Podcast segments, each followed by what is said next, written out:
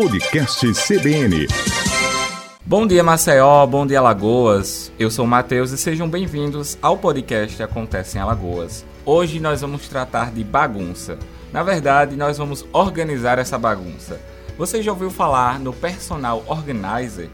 O personal organizer é uma profissão, um profissional especializado em trazer mais praticidade para o dia a dia das pessoas e empresas ao organizar esses ambientes, espaços e até rotinas, deixando mais funcional, deixando aquele ambiente mais propício para o seu trabalho fluir naturalmente. De acordo com as necessidades de cada cliente, aí ele pode escolher se ele quer arrumar uma sala, se ele quer arrumar um armário, uma gaveta, qualquer coisa que consiga aí trazer mais conforto para a rotina dele. Não é literalmente uma bagunça que a gente vai arrumar, mas se tornar um ambiente mais agradável para a realização dessas atividades. E por isso hoje eu convidei uma profissional especializada nisso, a nossa personal organizer Daísa Calícia, para explicar para o nosso ouvinte como funciona esse tipo de serviço. E você também, que não conhece assim como eu, vai conhecer um pouco mais sobre essa profissão. Seja bem-vinda, Daísa. Muito obrigado por aceitar esse convite. Fico muito agradecido. Ah, o prazer é todo meu. Eu amo falar sobre bagunça. vamos começar, vamos começar falando e explicando para o nosso ouvinte o que é esse personal, o que é que ele faz. O que uhum. é que você faz no seu dia a dia? Certo. Traduzindo ao pé da letra, personal organizer é um organizador pessoal. Então, quando eu preciso de ajuda para colocar ordem na minha vida, na minha casa, na minha empresa, eu vou me mudar. E eu sou uma pessoa muito ocupada, eu não tenho tempo e eu não sei lidar com o caos que o estresse mesmo que a mudança gera, né? Então eu contrato um personal organizer para me para cuidar disso para mim, para cuidar assim de toda a minha pré-mudança, contratar caminhão, comprar embalagem, empacotar, levar tudo para casa nova, desembalar e colocar tudo em ordem. Questão de que três dias? Imagina. Ou seja, ele organiza tudo que você vai precisar, né? Não Exatamente. É só a parte física, como por exemplo a casa, né? Você pode Não. organizar também a mudança, no caso, né? Vai muito além, vai muito além, Matheus. Vai tão além com, quanto, por exemplo, quando alguém morre. O personal organizer também pode atuar no caso do pós-luto, né? Uhum. Às vezes a gente perde um ente querido e a pessoa não consegue lidar com aquela casa ou com aquele ambiente. Aí o personal organizer entra para justamente organizar as coisas, doar, dar destino, né? Uhum.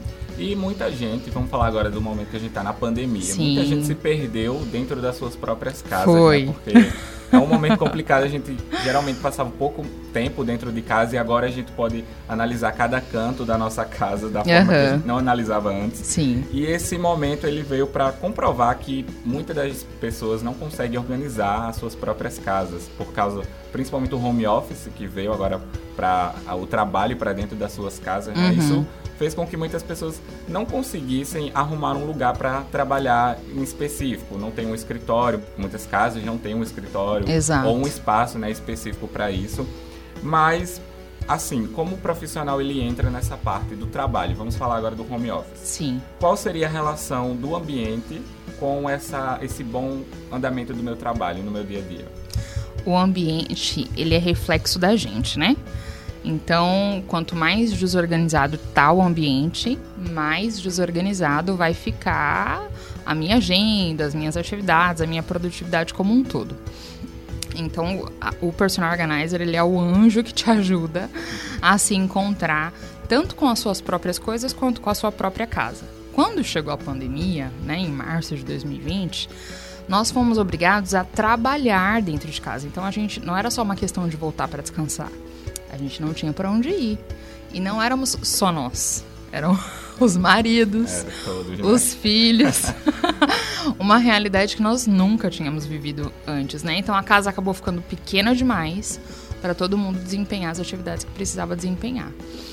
Para você ter uma ideia, eu fiz algum, algumas lives, fui contratada por empresas e marcas para falar do assunto e dar um pouco de luz para as pessoas. Era necessário. Depois, vendo a demanda e a necessidade, eu criei um curso para ajudar as pessoas a criarem e organizarem um home office dentro de casa. Eu não tinha home office. Eu não tinha.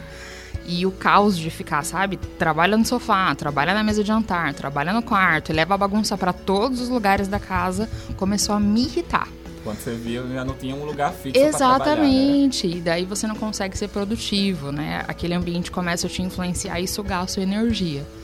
Diferente de quando você escolhe, mesmo que você não tenha um ambiente um cômodo, né, para criar um home office, você escolhe um, um, espaço do seu quarto, da sua sala, você leva tudo do trabalho para ali, você coloca uma decoração, você cria um ambiente que te estimule a produzir.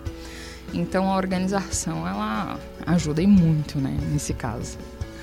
E eu acredito que a pandemia ela fez muitas pessoas perceberem que muitas das vezes trabalhar em casa é bastante complicado, justamente por causa disso, desse ambiente que a gente não tem Sim. fixo, né? E as pessoas não estão acostumadas a criar um ambiente fixo para cada atividade, por exemplo, do nosso dia a dia, né? Uhum. E começa a acontecer a desorganização. Então, como essa desorganização atrapalha, por exemplo, o meu trabalho ou o meu estudo? Sim, porque quando, quando não tem um espaço organizado e você não tem uma rotina, você tem aquela sensação de que você tem todo o tempo do mundo, quando na verdade você não tem, né? Daí fica muito mais fácil procrastinar. Quando você não tem aí uma rotina mesmo, né? Uma ordem na sua agenda, na sua casa, no seu espaço de trabalho, você tem todo o tempo e não tem ao mesmo tempo.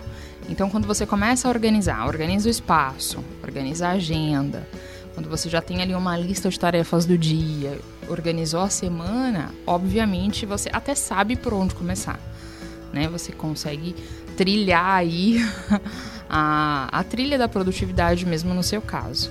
Agora, quando você não organiza nada, você não coloca no papel, fica difícil medir, né?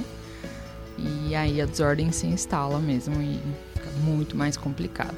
É aquela coisa de eu vou começar na segunda-feira, mas só a segunda funciona, né? Depois Exato. a gente já perde meio que o ritmo. Exatamente. Não dá chance ao hábito, né?